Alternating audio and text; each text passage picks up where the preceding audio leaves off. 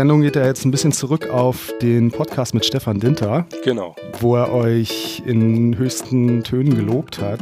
Und ja, wo er uns rote Ohren besorgt hat beim Zuhören quasi, genau. Und euch auch so ein bisschen als Zwerchfell-Nachfolger oder so ähnlich bezeichnet hat. Ne? Irgendwie so ein bisschen, sowas klang doch da durch. Es war so dieses, äh, dieses typische, was, was Leute, die schon länger im Geschäft sind, gerne sagen und sagen, die erinnern mich an mich früher. Ja. So, ich glaube, so hat es auch ausgedrückt. Oder an uns früher, ja. Ja, ja vor allem, weil halt Zwerchfell selber ja mittlerweile teilweise nochmal ganz andere Pfade beschreitet, als das, was sie, womit sie halt früher losgelegt haben. Ja, aber ich, das ist wahrscheinlich unvermeidlich, wenn man da sowas so lange macht. Ja. Also das hört sich jetzt so negativ an, unvermeidlich, aber das ist gar nicht negativ gemeint. Ja.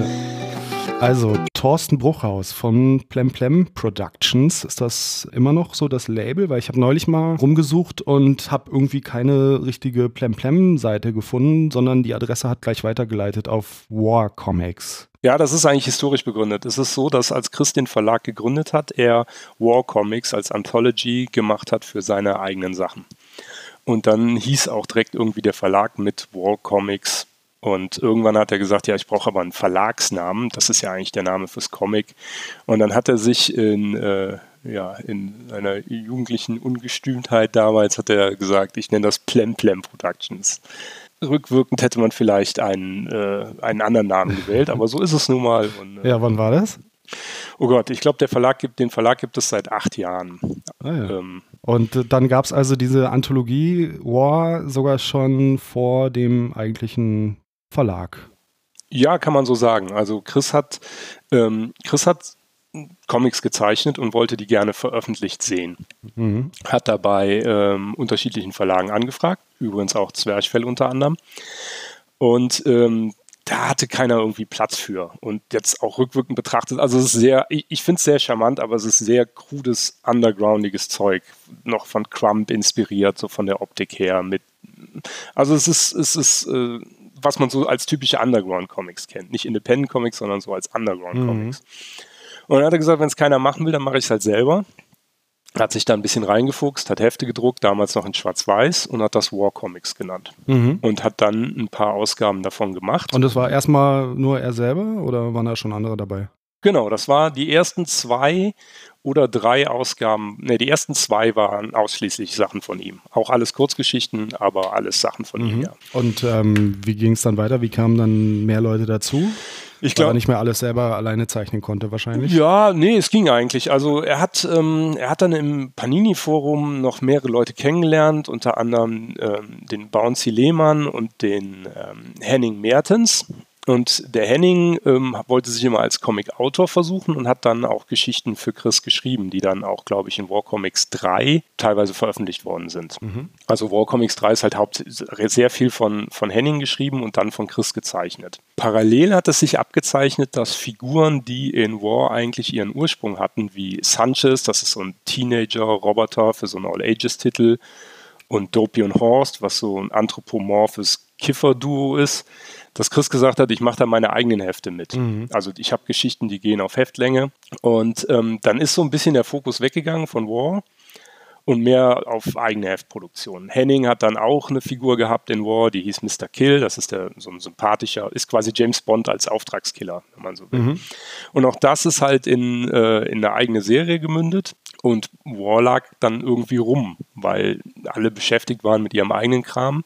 Es gab zwar immer eine Ankündigung, wir machen noch eine vier, aber es, es hat sich, glaube ich, drei Jahre gezogen, bis wir dann die vier mit Hilfe von anderen Leuten, mit Freunden, mit Zeichnern, die schon für uns gearbeitet haben, ähm, endlich fertig bekommen haben. Und dann haben wir gesagt, ja, es gibt zwei Möglichkeiten. Also es bringt nichts, alle drei Jahre ein Heft rauszubringen. Ähm, wir machen entweder folgendes, entweder wir stellen das ein, weil ja jetzt andere Möglichkeiten sind, kreativ tätig zu werden. Das ist ja, war ja eigentlich nur Mittel zum Zweck oder aber wir machen irgendwas anders. Und ähm, ich war dann damals schon an Bord und habe zum Chris gesagt, ja, pass auf, dann machen wir einfach Folgendes. Wir machen daraus eine Anthology für alle. Mhm. Also wir suchen Leute, die Lust haben, was zu veröffentlichen. Und ich wollte das schon immer mal machen. Und dann habe ich gesagt, dann, dann ändern wir das Design ein bisschen und ändern ein bisschen unsere Vorgehensweise und ähm, machen nicht mehr Chris und Henning Stories da rein, sondern machen das ab der 5 jetzt äh, als dann auch regelmäßiger erscheinende äh, Publikation ja, mit, mit fremden oder befreundeten Künstlern, sagen wir mal so. Mhm. Und wer war dann alles dabei? Wie viel wart ihr dann? Also ähm, wir haben dann die Nummer 5, habe ich dann quasi angeleiert. Grundstein war quasi Till Felix. Der hatte damals schon für die 4 eine Story mit Chris-Charakteren Dopey und Horst gemacht. Die lag halt auch ewig rum, aber dann haben wir die noch in die 4 gepackt. Und ähm, Till hatte seine eigene äh, kleine Comic-Reihe, beziehungsweise kleine Kurzgeschichtenreihe äh, Insektenwelt. Etwas, das er mal auf dem, ich glaube, auf dem 24-Stunden-Comic-Tag entwickelt hat. Und hatte da schon ein paar Episoden von gemacht, hatte die aber nur online bisher veröffentlicht. Und ich habe das gesehen und ich finde Till großartig. Das ist ein absolut fantastischer Zeichner. Und er war ja eh schon im Boot und dann habe ich ihn gefragt, ob er das äh, gerne in War Comics veröffentlichen möchte. Das hat funktioniert. Dann habe ich noch mit, habe ich einen Aufruf gestartet im Comic Forum und habe auch noch andere Künstler, die ich halt so vage kannte, gefragt. Und dann ist ähm, jemand namens Sunny Ray, der kam aus dem Comic-Forum, der hat eine Geschichte gemacht. Der Hannes Radke, den man vielleicht von dem äh, Nigu Negu Online-Comic kennt. Der hat eine Story gemacht. Ähm, ein Mädel namens Polly hat äh, ihren Minion, das ist so ein Superhelden-Sidekick, hat auch extra eine Story für uns gemacht. Und das Cover hat Katrin Felder gemacht, die man vielleicht von ihren Comics Palm Beach Duo heißt das, glaube ich. Das erscheint bei Buddelfisch, kennt. Mhm. Ja. ja. Und so war dann, waren dann schnell irgendwann 28 Seiten voll. Dann ich, bin ich noch auf einen Einseiter gestoßen bei äh, irgendwo online von einem Kanadier, der in Japan lebt. Den habe ich kurz angeschrieben, ob wir den benutzen dürfen. Und seitdem ist auch hinten drauf immer ein Einseiter. Ja, cool. Ja. Hat sich da auch was an den Arbeitsabläufen geändert? Habt ihr dann da so richtig redaktionell äh, irgendwie gearbeitet und ähm, oder ging es einfach so weiter wie bisher eigentlich im Wesentlichen? Also im Wesentlichen ging es so weiter wie bisher, bis auf die Tatsache, dass ich tatsächlich ähm, eine Deadline gesetzt habe, weil die Erfahrung zeigt, dass ohne Deadline das nicht funktioniert. Mhm. Die Sachen werden einfach nicht fertig. Man sagt, man kann es immer noch machen. Ich meine, es ist eine, es ist eine, ich sag mal, eine softe Deadline. Ich wir versuchen das alle drei Monate ein Heft zu veröffentlichen und jetzt zum Beispiel bei der 10 sind es halt vier geworden, aber es besteht zumindest das Vorhaben, sage ich mal. Und das hilft halt ungemein. Ja. ja, die redaktionelle Arbeit besteht eigentlich darin, dass ich Sachen zusammensuche, Leute frage, ob die exklusiv was machen, frage teilweise internationale Künstler, die das in Deutschland noch nicht veröffentlicht haben und das dann wie bei Tetris so in diese 28 Seiten irgendwie einbaue. Ja. Also ich bin derjenige, der das jetzt hier, ich sag mal, promotet und der auch sonst damit hausieren geht und sagt, hier, das ist meine Anthology. Aber ich habe da am wenigsten Arbeit mit. Ja, ich mache halt die Betreuung und ich rede halt mit den Künstlern und laufe denen quasi hinterher und sage, äh, jetzt aber guck mal auf die Uhr, wir müssen jetzt langsam mal, muss ich mal was bekommen. Mhm. Aber das ist es eigentlich. Dann schreibe ich das Vorwort, dann gebe ich das Ganze Chris, der Verlagschef ist und er baut das Ding zusammen. Mhm. Dann schicken wir das zum Drucker und packen es in den Shop. Und dann geht's, äh, geht's weiter mit der nächsten Ausgabe. Okay. Also du bist der Mensch, der den Künstlern in den Arsch tritt. Ja, also bei denen, wo es nötig ist, und ähm, ich meine, die machen das ja alle, die machen das ja alle aus, aus Gefälligkeit, deswegen kann man da natürlich auch nicht und will ich auch nicht ja, so viel ja. machen. Ich bin auch sehr dankbar. Aber es funktioniert auch ganz gut. Ich habe letztens noch auf Twitter zu Sarah Burini, die gesagt hat, ja, ihr macht da gute Arbeit, gesagt, äh, ja, nee, eigentlich macht sich War irgendwie von selbst. Es ist mhm. eine surreale Erfahrung, weil ich halte einfach nur irgendwie meine, meine Hand da in diesen Künstlerstrom und fische da was raus und wir veröffentlichen das. Cool. Und das klappt dann auch meistens so mit den Deadlines und fertig werden und so. Oder verschiebt ihr dann auch oft mal? Also wir haben jetzt, wie gesagt, jetzt haben, sind wir einen Monat später dran gewesen mit der 10. Ich glaube, die anderen Deadlines haben soweit funktioniert. Es Aha. passiert immer mal, dass irgendjemand irgendwie ausfällt weil er gesagt hat, er dachte, er könnte es, aber schafft es dann doch nicht, weil wie gesagt, viele machen es halt nebenbei. Mhm. Aber dann findet sich auch immer wieder Ersatz. Also das ist schon faszinierend. Cool. Wie würdest du denn so überhaupt so den Style und das Verlagsprogramm von Plemplem so beschreiben? Also der Vorwurf, den wir öfter mal bekommen, ist, dass äh, unser Programm so keine Linie hat. Mhm. Und das ist, das ist im Prinzip auch so und das sehe ich auch so. Und das ist auch, ich will nicht sagen Problem, aber das, das ist halt auch voller Absicht.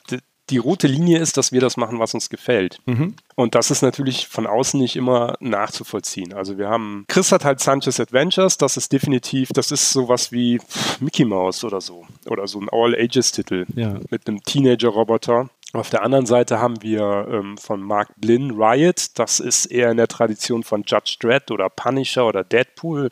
So ein satirisches, überzogen, brutales, zynisches Superheldending, mhm. weil uns das auch gefällt. Dann ist War, ist halt eine Indie-Anthology. Mr. Kill, das von, von Henning, ist, ähm, auch eine, ist auch eine Anthology, wo er allerdings immer der Autor ist und es immer um dieselbe Figur geht, aber mit unterschiedlichen Zeichnern, auch mehrere pro Heft. Also wir machen, wir machen, was uns gefällt. Eventuell ist als einzige rote Linie, dass wir halt tatsächlich noch äh, das Heftformat bedienen. Das ist ja nicht mehr so, so en vogue. Ja. Es gibt noch The Next Art und es gibt noch Weißblech. Und wenn man dann von den, von den Superheldenheften von Panini absieht, wird es ja. auch schon eng ja. in Deutschland. Und ähm, ihr seid dann so geschmacklich alle auf einer Linie oder gibt es dann da schon auch manchmal so Diskussionen, ja, nee, das ist jetzt aber irgendwie ein bisschen weit draußen oder wie sieht es da so mit den Abstimmungen aus? Ja, also ich, ich glaube mal, nicht jedem gefällt alles, aber ähm, zum Schluss ist es ähm, der Verlag von Chris und ähm, als allerletzte Instanz würd, würde er dann sagen, nee, das, das mache ich nicht oder das mache ich. Gab es das schon mal? Nein, eigentlich nicht. Also es ist ja auch nicht so, dass wir jetzt irgendwie 500 Projekte anschleppen, jeder. Das muss ja auch für, für so einen kleinen Verlag alles handelbar sein. Mhm. Am meisten unterschiedlicher Kram erscheint halt in War. Und da lässt Chris mich eigentlich machen. Also er hat schon mal gesagt, ja, das ich jetzt nicht genommen, aber äh, dass es da wirklich so Reibereien gab, von wegen, nee, das kannst du auf gar keinen Fall machen, gibt es eigentlich nicht. Wie viel erscheint denn so überhaupt bei Plemplem? Ich habe da gar nicht so einen Überblick. Also die Website sieht aus, als ob ihr irgendwie jede Woche ein neues Ding raushaut und wahnsinnig viel macht.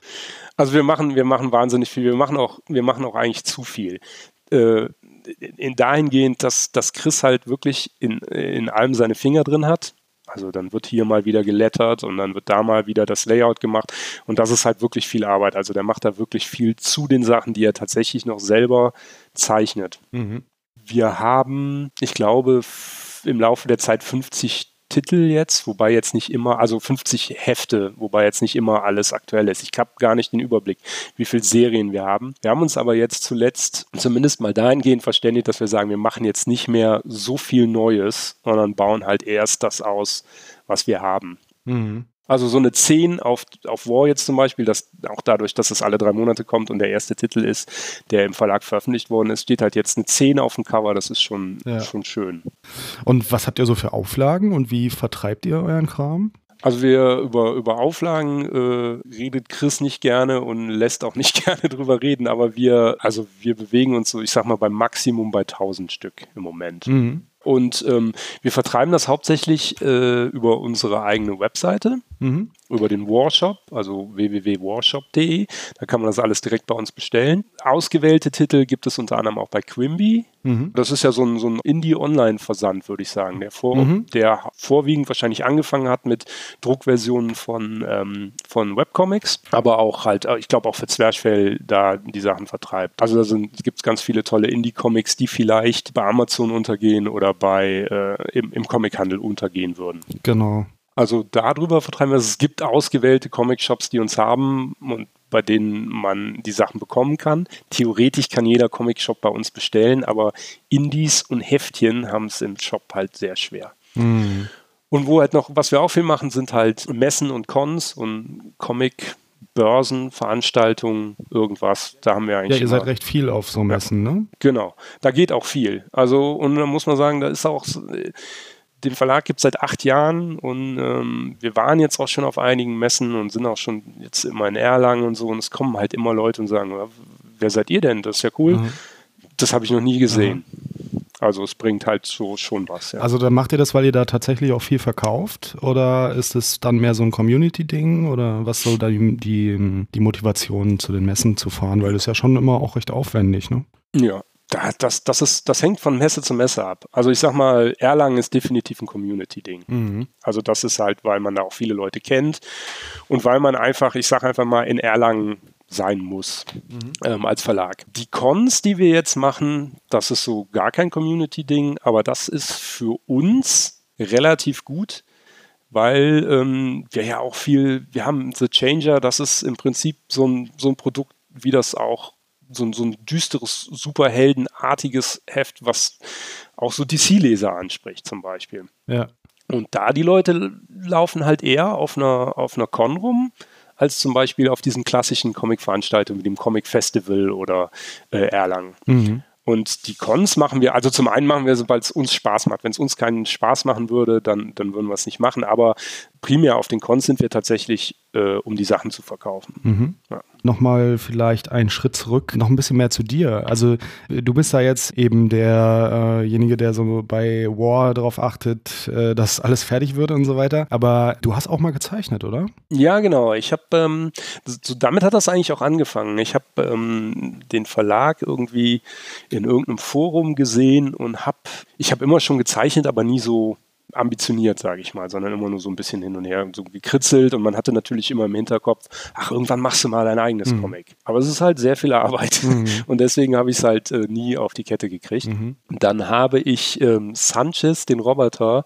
gezeichnet, einfach so quasi als Fanart, ja. einfach so und habe das in dem Forum gepostet und habe gesagt, hey, die Figur sieht cool aus, hier, äh, das ist meine Version davon. Mhm. Dann hat Chris mich angeschrieben und brauchte jemanden, äh, der Sanchez Null, Sanchez Adventures heißt der Titel ja, komplett Null zeichnet, also quasi so eine kleine Einleitung für das erste Heft, was es damals schon gab. Ja.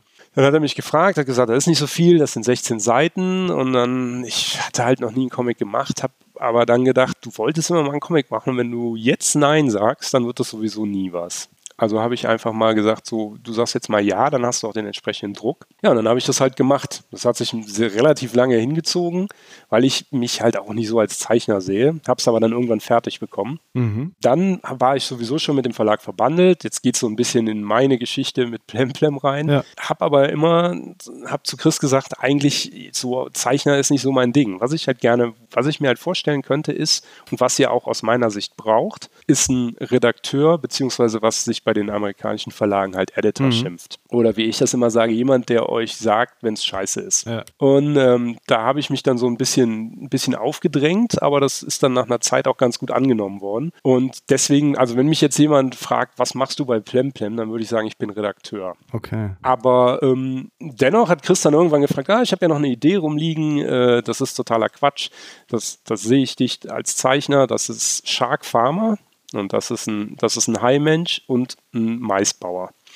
Und das ist typisches Trash-Material. Es ist halt genauso, wie es sich anhört. Er trinkt ein radioaktiv verseuchtes Bier und wird zum Haimenschen. Und ähm, Chris sagt, das sind sechs Seiten, die schaffst du. Und ich so, ja klar, sechs Seiten kann ich machen, ist kein Problem. Dann kam das Skript und es waren zwölf Seiten. Mhm. Dann habe ich gesagt, ja gut, komm, ja okay, da kommt es jetzt auch nicht mehr drauf an. Dann hat Chris gesagt, ah, ich habe noch was geändert. Dann waren es 18 Seiten. Und ähm, das fertige Heft sind jetzt 20 Seiten. Mhm. Hat er mich also da irgendwie so reingetrickst. Und äh, das ist halt, äh, das ist halt eine Sache, die ich dann auch noch mache. Aber die mache ich auch eigentlich sehr gerne. Ich bin halt nicht besonders schnell und ich mache auch tatsächlich nur die Pencils und den Rest, wo wir wieder beim Thema werden, was Chris so alles macht beim Verlag. Mhm. Also Tusche, Farbe, Lettering, Layout und ein Großteil von der Story, wobei ich dann immer mal sage, nee, das nicht und das anders und hier vielleicht beim Dialog. Also ja. so schreiben wir das quasi zusammen. Aber das ist halt ähm, Chris Baby und ich mache halt da den Zeichner. Ja. Und das werde ich auch definitiv weitermachen. Aber das reicht dann auch als Zeichnerei für mich. Habt ihr da einen regelmäßigen Rhythmus? Also wenn du sagst, du brauchst da immer lange, wahrscheinlich nicht? Nee, also definitiv nicht. Ja. Es ist so schon schwer bei den Titeln mit den, äh, mit den richtigen Zeichnern, sage ich jetzt mal, einen regelmäßigen ja. Rhythmus reinzukriegen. Ja. Es funktioniert halt bei War, weil es halt immer andere Leute sind. Mhm. Weil teilweise auf Material zugegriffen wird, was es schon gibt. Mhm. Und weil man, wenn es halt der eine nicht schafft, man halt nur sehen muss, dass die Seitenzahl passt und dann macht es halt ein anderer. Oder man schafft sich so einen Pool und zieht dann irgendwie Titel vor oder äh, Stories vor, die schon fertig sind. Mhm. Aber bei den anderen Sachen ist das als Indie-Verlag, wo du keine Page-Rate irgendwie zahlen kannst oder sowas, eigentlich nicht machbar, da so, das zu timen. Naja. Ich frage, weil es halt recht ambitioniert wirkt, was ihr da alles so an verschiedenen Serien und Kram im Programm habt. Ja, also Chris ist halt auch unheimlich vielseitig interessiert. Also er hat halt immer viele Sachen, die er halt machen will. Ich schleppe halt ab und zu mal was an. Dann hat er ja letztes Jahr oder haben wir letztes Jahr angefangen, auch so ein paar US-Titel zu veröffentlichen. Aha. Ähm, also es sind quasi Importe. Was denn so? Ähm, da haben wir einmal ähm, Leftovers, das ist ähm, von Jason Pittman, das ist so eine auch eine schwarz-weiß Anthology, aber auch alles von ihm gezeichnet und geschrieben und ähm, das ist so Slice of Life, autobiografisches Zeug. Mhm. Ähm, da haben wir zwei Ausgaben raus. Dann haben wir äh, Salvagers. Ähm, das ist so eine Science-Fiction-Serie, so ähnlich wie äh, Firefly. Geht so ein bisschen in die Richtung. Wir haben so eine, na, wie soll ich sagen, so eine dystopische, urbane Hip-Hop-Story mit ähm, Guttertown. Und ähm, was haben wir noch? Wir haben da noch einen Importtitel. Portland Underground war das andere, eine Zombie-Serie. Also wir haben halt ein paar Sachen importiert, was aber wirklich im Prinzip Zufall ist, dass es halt Sachen sind, die in den USA schon veröffentlicht worden sind. Es ist eher so, dass wir sind auch mit denen befreundet und das könnten auch deutsche Künstler sein, die sagen, wir bringen das bei euch raus. Ja. Also es sind auch Indie-Sachen. Es ist nicht so, dass das in den USA bei einem großen Verlag läuft. Das ist teilweise, sind das Verlage, wie wir das sind, oder es sind sogar, ist Self-Publishing. Mhm. Und das kam nämlich zum Beispiel im Self, war eigentlich ein Webcomic, weil dann haben die ein paar Ausgaben gedruckt. Naja, und wir bringen das bei uns raus. Wir übersetzen das, Chris lettert das neu auf Deutsch und dann ähm, veröffentlichen wir das. Deswegen ist es auch so viel. Was ist denn da so die Motivation für euch, so Lizenztitel quasi äh, nochmal zu übersetzen und hier rauszubringen? Ähm, ja, die Motivation ist eigentlich die gleiche Motivation fast wie bei den anderen Heften, die nicht direkt verlagsintern entstehen, wie zum Beispiel die Sachen, die Mark Blinn macht mit Riot, diesem, diesem äh, zynischen Superhelden. Das sind Sachen, wo wir sagen, ach ja, die, äh, die veröffentlicht niemand anders hier. Da sind wir relativ sicher. Aber es ist zu schade, das nicht zu veröffentlichen. Okay. Und so läuft das dann auch bei den, ähm, bei den Importtiteln. Also es würde für uns keinen Sinn machen, sage ich immer wieder, Sachen zu importieren, die du auch ganz leicht im Original bestellen kannst. Das würden wir nicht machen. Ja, okay. Das ist, das ist für uns, für uns als kleinen, also das kann man natürlich machen. Das ist auch gut, dass viele Verlage das machen und das ist super, dass Sachen von Image und, und DC und Marvel auf Deutsch rauskommen. Aber für uns macht es keinen Sinn. Wir bringen halt Sachen ja. raus, die du auch hier in anderer Form nicht bekommen würdest. Also du kannst nicht bei Amazon hingehen ja. und Leftovers bestellen. Du kannst es bei Jason direkt bestellen, wenn er es denn überhaupt noch da hat und dann mhm. kostet es irgendwie 12 Euro allein für den Versand. Ja. So. ja. Bist du bei diesen Importgeschichten auch involviert? Also arbeitest du da auch irgendwie redaktionell? Ja, also so? ich bin, also ich bin bei fast allen Plemplem-Titeln mehr oder weniger redaktionell involviert. Also, zum, also bei den, bei den Importtiteln ist es so, dass ich Portland Underground und äh, Leftovers übersetzt habe. Mhm. Also das ist die Sache, die ich da gemacht habe. Ich gehe bei ähm, ähm, Salvagers übersetzt, ach nee, und äh, Guttertown habe ich auch übersetzt. Salvagers übersetzt der Henning und da gehe ich dann auch nochmal drüber. Jetzt gerade für Salvagers 2 brauchen wir eine neue Koloration von dem Originalcover. Da kümmere ich mich darum, dass es irgendwie einen Koloristen gibt und so. Also das sind so Sachen, die ich mache. Ich mache Korrekturlesen sowas halt. Ja, okay. Bei unseren hauseigenen Titeln, also zum Beispiel bei Mr. Kill, was der Henning schreibt, da kümmere ich mich dann mit dem Henning zusammen darum, dass wir irgendwie Zeichner finden. Ich gucke mir die Skripte von Henning an, mache so typisches, was, was in den USA die, die Editor machen. Überleg dir die Stelle nochmal. Ich bin nicht der Meinung, dass das mhm. zur Figur passt mhm. und so Sachen. Also das mache ich dann auch.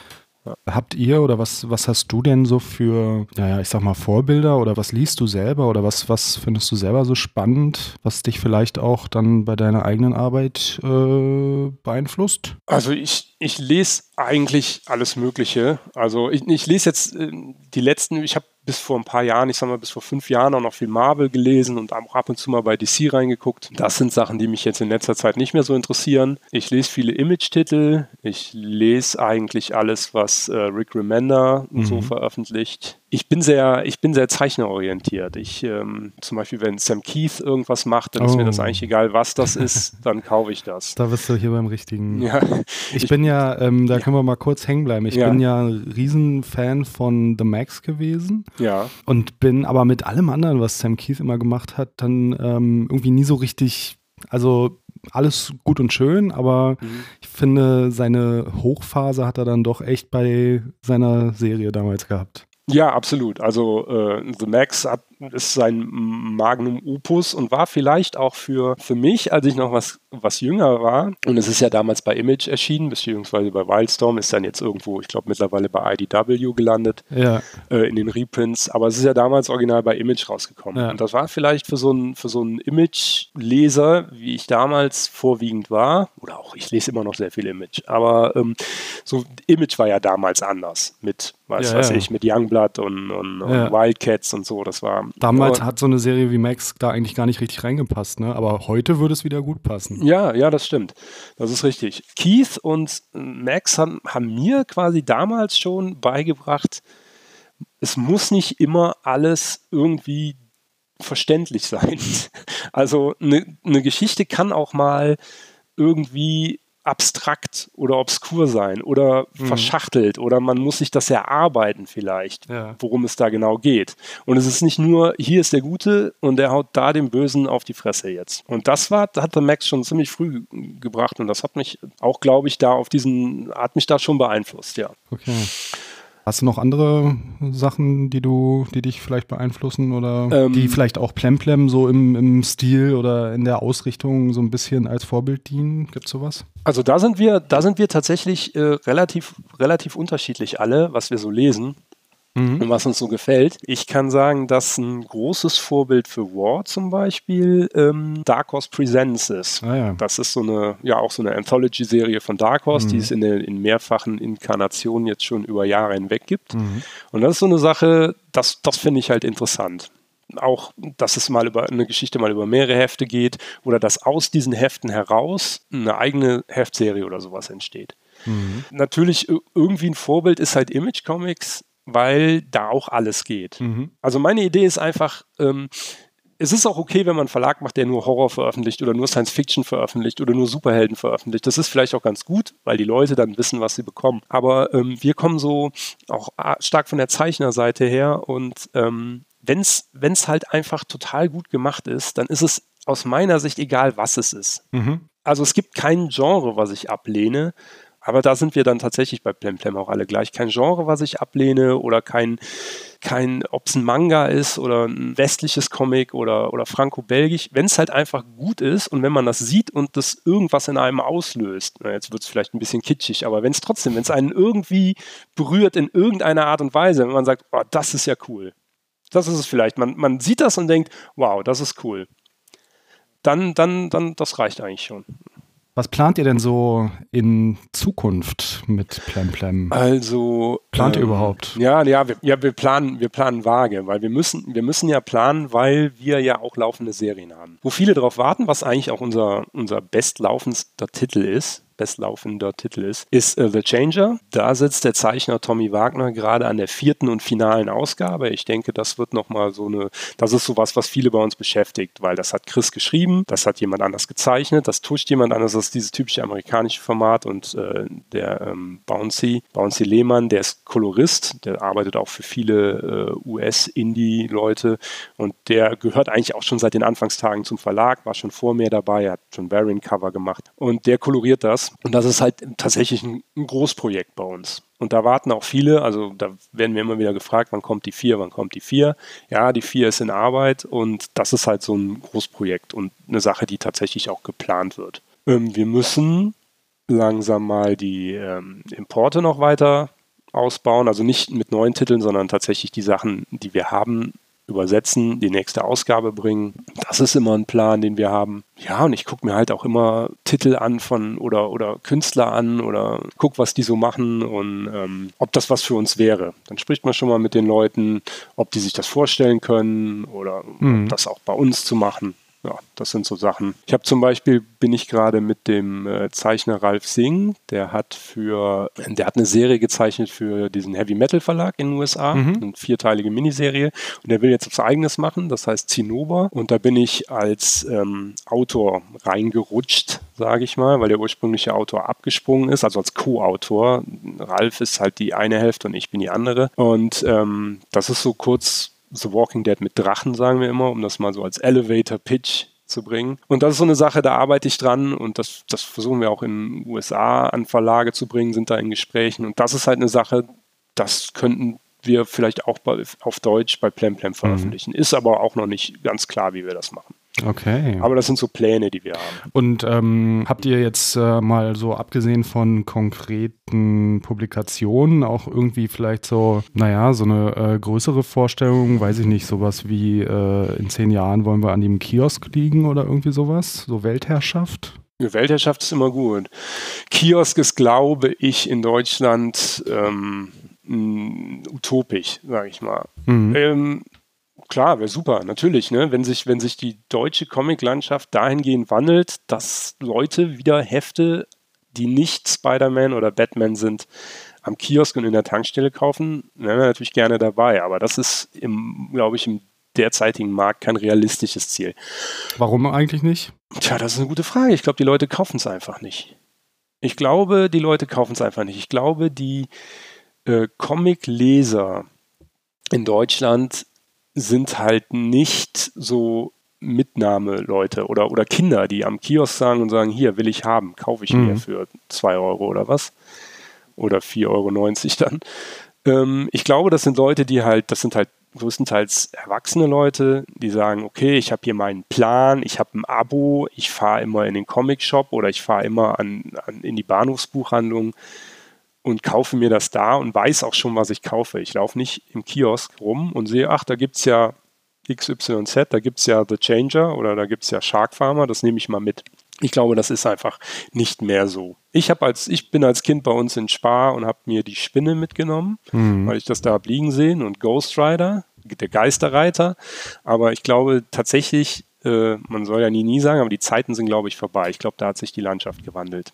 Wieso? Weil Kinder sich nicht mehr für Comics interessieren oder? Keine Ahnung. Ja, vielleicht. Vielleicht, weil es auch nicht so viele Kindertitel gibt. Also wir bemühen uns ja mit, zum Beispiel mit Sanchez Adventures das wäre eine Sache. Ich fände das großartig, wenn das am Kiosk liegen würde und Kinder würden das mitnehmen. Es läuft auch sehr gut bei Kindern auf Messen, aber du musst, glaube ich, einfach, um das zu rechtfertigen, dass das überall im Kiosk liegt und mit der Auflage und da kommen ja noch, da kommen ja noch Remittenten, das heißt, du musst den Kram ja auch wieder zurücknehmen, wenn er nicht verkauft wird und das muss ja alles in dem Preis mit drin sein und so. Ähm, ich glaube, da ist einfach nicht mehr so das Publikum da, um das im vollen Umfang irgendwie ähm, wuppen zu können. Du kannst das, glaube ich, nicht mehr schaffen. Mhm. Ich glaube, das haben ganz andere probiert als, als Plemplem. Mhm. Und ähm, um dann auf deine ursprüngliche Frage zurückzukommen, wäre es, glaube ich, der nächste Schritt mal in den Shops präsent zu sein, zumindest mit ausgesuchten Titeln, mhm. die tatsächlich auch für Shops relevant wären. Mhm. Also sowas wie Changer. Oder der Chris hat jetzt so einen bayerischen Superhelden, den Trachtman, ja. der kommt jetzt demnächst. Das hat das, das hat sehr gute Resonanzen, auch vom Handel her, weil das, das, da können die, das können die einordnen. Da siehst du das Cover und sagst, das ist ein, das ist ein Superheld aus Bayern und wenn ja. du das witzig findest und interessant findest oder aus Bayern kommt. Oder Touris, die, Touris, die einfach so diese deutsche Folklore lustig finden. Genau. Oder wenn du einfach mal auf deutsche Superhelden gewartet hast, dann ist das was, das kannst du mitnehmen, das kann auch der Shop einordnen. Mhm. So Sachen wie War, kann, kannst du nicht. Die wissen nicht, was da immer drin ist. Das ist, das sind so Sachen, die sind schwierig. Und deswegen sage ich halt ausgewählte Titel, mhm. dass man da mal irgendwie vielleicht mal flächendeckend äh, in die, in die Comic-Shops kommt. Mhm. Vielleicht mal einen Vertrieb finden, der sagt, der Name Plemplem ist ja so, nicht sagt, der Name Plemplem ist so doof, das, das wird sowieso nichts. Auch schon gehört. Also das wäre mal, das wäre mal ein Ziel. Den Namen äh, wollt ihr den so ein bisschen loswerden, weil ihr jetzt auch umleitet zum Beispiel von der Webadresse zu War? Nee, nee, nee, das ist anders, das ist andersrum gelaufen. Die Webadresse war erst War und dann haben wir gesagt, nee, eigentlich heißt der Laden ja Plem Plem Productions. Okay. Äh, und dann haben wir einfach haben wir einfach die Domäne genommen und haben das einfach dahin umgeleitet, ohne, ohne großen Völlefanz. Also das ist nicht, äh, oh Gott, wir wollen wieder irgendwie zurück zu War oder so. Okay. Nee, das ist so eine Sache, wo man rückwirkend sagt, ach, hätte man was anderes genommen, wären wir vielleicht sogar bei War geblieben. Ich finde den Namen auch großartig, auch für die Anthology und vielleicht auch für einen Comic für einen Comicverlag. Aber es ist halt, wie es ist. Der Zug ist halt abgefahren. Du kannst halt auch nicht zurückblicken und sagen, oh, jetzt dich ewig grämen. Mhm. und es, es bleibt auch hängen. Ja. Also zumindest Plemplem bleibt hängen. Das Productions fällt schon mal unter den Tisch. Gibt Schlimmeres aber zumindest der Name bleibt hängen. Ne? Man kann ja da auch einfach so ein bisschen noch an Details dann arbeiten. Ihr könntet da zum Beispiel das Productions auch ganz weglassen ne? und einfach nur Plemplem draufschreiben oder irgendwie so. Ja. Also da kann man ja schon genau. noch was machen. Ja, das, das kommt halt bestimmt auch irgendwann. Oder einfach so nur drei Ps nehmen oder mhm. was weiß ich was. Also wir finden es eigentlich witzig. Es ist halt auch ganz nett auf Messen, wo die Leute ankommen. Also es ist halt so ein, so ein guter, äh, so eine gute Überleitung, wenn die Leute ankommen und sagen, ja, ihr seid ja Plemplem oder so. Das hörst du natürlich tausendmal, aber du hast dann zumindest irgendwie einen Fuß in der Tür und sagst, ja klar, wir sind total Plemplem. Guck dir das an hier, das ist ein Hai und der ist Farmer. Mehr Plemplem gibt es nicht und drückst den Leuten das in die Hand. Ja. Ja, also es ist nicht immer alles schlecht. Man hätte es vielleicht rückwirkend aus, aus Seriositätsgründen eventuell anders gemacht. Aber andererseits bringt es ja auch nichts, den Leuten was vorzugaukeln, was man nicht Ja, ist. also ich weiß nicht, ob ihr jetzt Seriosität unbedingt so als Eigenschaft in den Vordergrund stellen müsst. Also, nee, sehe ich auch nicht. Ich glaube, da, da könnt ihr, glaube ich, mit anderen Werten äh, ausreichen. Ich hoffe, ich hoffe. Äh, also ich, das ist auch gar nicht so unser Anliegen, super seriös rüberzukommen. Ja. Aber es ist halt auch gerade was den Vertrieb und was die Comicläden angeht, so ein leichter es ist, die Leute lesen das und denken, ach, das ist mal wieder, das sind mal wieder irgendwie äh, drei Penner, die haben das über einen Kopierer gezogen und äh, an irgendeinem Nachmittag zusammengekritzelt. Und in Wirklichkeit sind drei Penner, die haben es in die Online-Druckerei geschickt und haben es dann äh, doch halbwegs professionell, zumindest optisch, irgendwie aufgezogen. Ja, cool dann weiß ich jetzt schon deutlich mehr über Plemplem. Ich habe euch ja irgendwie schon doch lange so, der Name ist mir lange ein Begriff. Ich habe auch immer wieder mal so die einzelnen Cover irgendwie vorbeifliegen sehen, aber. Der Name war dem Begriff und dann hast du gedacht, bei dem Namen, das kann auch nichts sein. das kann sogar sein. Ja, das kann sogar sein. Aber das ist das ich Thema. Ich weiß es ja. nicht mehr. Ja, cool. Noch irgendwas Wichtiges? Irgendwelche Boah. Sachen, die demnächst anstehen, die noch verkündet werden müssen oder so? Ich, ich überlege gerade. Ich, hab, ich bin halt, äh, habe halt geistig ein klein bisschen abgeschaltet, nachdem die 10 jetzt, War 10, halt einen, einen Monat später dann doch rausgekommen ist. Ja. Ähm, ich überlege gerade, was steht da? Ach, nee, interessant ist folgendes. Was als nächstes definitiv ansteht, ist ähm, Mr. Kill 1. War ewig lange ausverkauft, weil das ursprünglich eine einmalige Sache sein sollte. Mhm. Da hat der Henning drei Geschichten geschrieben für Mr. Kill, dem, wie wir ihn nennen, den sympathischen Auftragskiller von nebenan. Quasi der Elevator-Pitch wäre, was wäre, wenn James Bond ein Auftragskiller wäre und kein Geheimagent. Ähm, da hatten wir damals äh, das erste Heft gemacht, noch in Schwarz-Weiß. Das war mit, ähm, mit Tommy Wagner, der den Changer zeichnet. Das ist mit Elbe Billy, der bei U-Comics äh, sehr aktiv ist und der auch den unheimlichen Kakerlak zeichnet. Der hat eine Geschichte gezeichnet und ein Spanier namens Joseba äh, Morales. Der hat auch eine Story gezeichnet. Die waren schwarz-weiß. Das haben wir veröffentlicht. Und dann hat Henning gesagt, ach, irgendwie bin ich dann doch noch nicht fertig mit der Figur. Dann haben wir eine zweite Ausgabe gemacht, die dann in Farbe war. Dann war es so, dass die 1 ausverkauft war. Und dann haben wir gesagt, ja, nee, wenn wir die jetzt nachdrucken, dann muss die natürlich auch in Farbe sein. Und das hat sich äh, dann tatsächlich eine Weile gezogen, bis das irgendwie machbar war. Aber die erscheint jetzt endlich, gibt es wieder Mr. Kill Nummer 1, diesmal in Farbe. Okay. Das ist tatsächlich das nächste, was anliegt, ja. Gibt es da schon ein Datum? Und das geht auch fröhlich weiter. Nee, nicht, nicht konkret. Demnächst. Demnächst. Ich sag mal, innerhalb des nächsten Monats, ja, würde okay. ich sagen. Erscheint das, ja. Dann gibt es die 1, die 2 gibt es schon. Die 3, die hat der Sascha Dörb gezeichnet, der seine School Peppers Cartoons macht.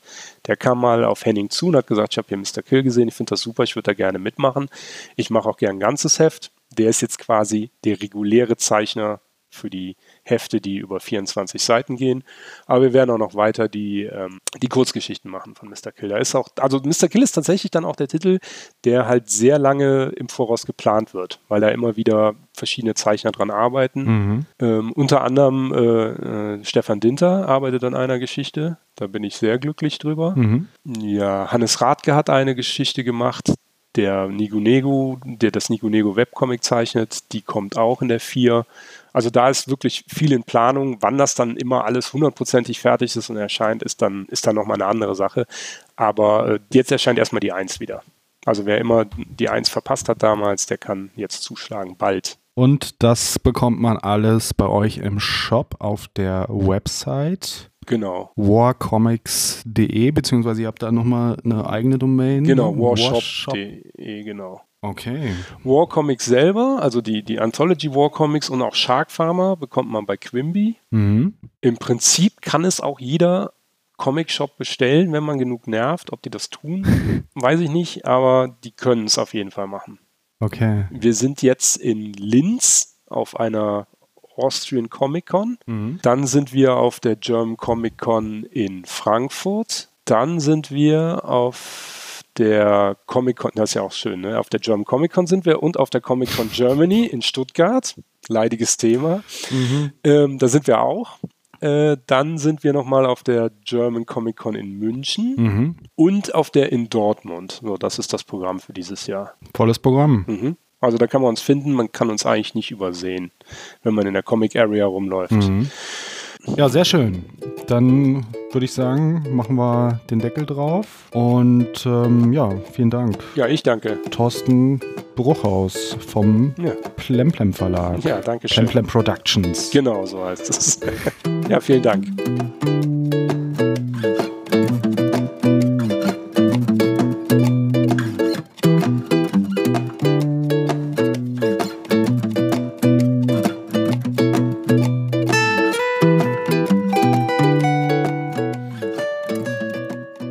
Das halt gehört, dass Stefan uns so lobend ja, erwähnt hat. Ja. Und Indie-Comics machen ist ein hartes Brot und Indie-Comics verkaufen ist vor allen Dingen das harte Brot. Ja. Und da konnte ich nicht umhin, die Gelegenheit zu ergreifen, zu sagen, guck mal hier. Na klar. Ne? Das, das muss, muss ich dann, das ist auch übrigens auch so ein bisschen meine Aufgabe, da, da überall reinzugrätschen, mhm. wo man vielleicht irgendwie mal ein bisschen Aufmerksamkeit generieren kann. Ja. Das ist natürlich. Ich würde sowas gerne viel mehr kriegen. Also ähm, hin und wieder machen sowas Verlage, aber dass sich jetzt so Indies mal melden und sagen, hier, wir haben hier was Neues oder willst du nicht mal was mit uns machen, das kommt echt selten vor. Mhm. Also da ist dann einfach nicht so die, der wird einfach meistens wahrscheinlich nicht so PR-mäßig gedacht. Und also das ist das eine, das war ja auch bevor ich bei Plemplem war, war es halt ein bisschen, wurde das halt auch nicht gemacht, viel so Leute anschreiben und so. Und man muss halt auch eine gewisse, ja, äh, Toleranz gegenüber Ablehnung entwickeln. Ja. Also es kommt halt auch oft gar nichts. Du schreibst halt, könnt ihr das reviewen und dann reviewen die mal ein Heft und dann kommt halt wieder ewig nichts und du mhm. brauchst ewig, bis ein Review erscheint und so und dann sagst du ja komm, ich lasse es bleiben. Das ist das eine und das andere ist, und das ist auch was, was ich äh, beim Machen von War halt lernen musste, dir muss das eigentlich erstmal egal sein, ob der Typ, den du dann anschreibst, vielleicht denkst, was wollen die Penner denn? Mhm. Weißt du, was ich meine? Ich, ich kann das nicht wissen. Ich, du kann, ich, ich schreibe dich an und sage, ja, hier, ich hatte ja jetzt einen Aufhänger, aber es kann auch sein, dass die Leute sagen, pff, plem, plem, habe ich keinen Bock. Ja. Ja, und das muss dir halt einfach egal sein. Und das ist das, bei War ist das auch so. Ich sage, würdest du vielleicht, dürfte ich dein Material benutzen? Ich kann dir nicht viel bieten. Und da gibt es ja Leute, die sagen, ja, nee, wenige, aber die gibt es und dann, das muss einem egal sein. Und ich mhm. glaube, deswegen sind so viele Indies, die das nicht machen, weil die denken, naja, ah von uns wollen die doch eh nichts wissen. Ja. Aber es stimmt halt oft gar nicht.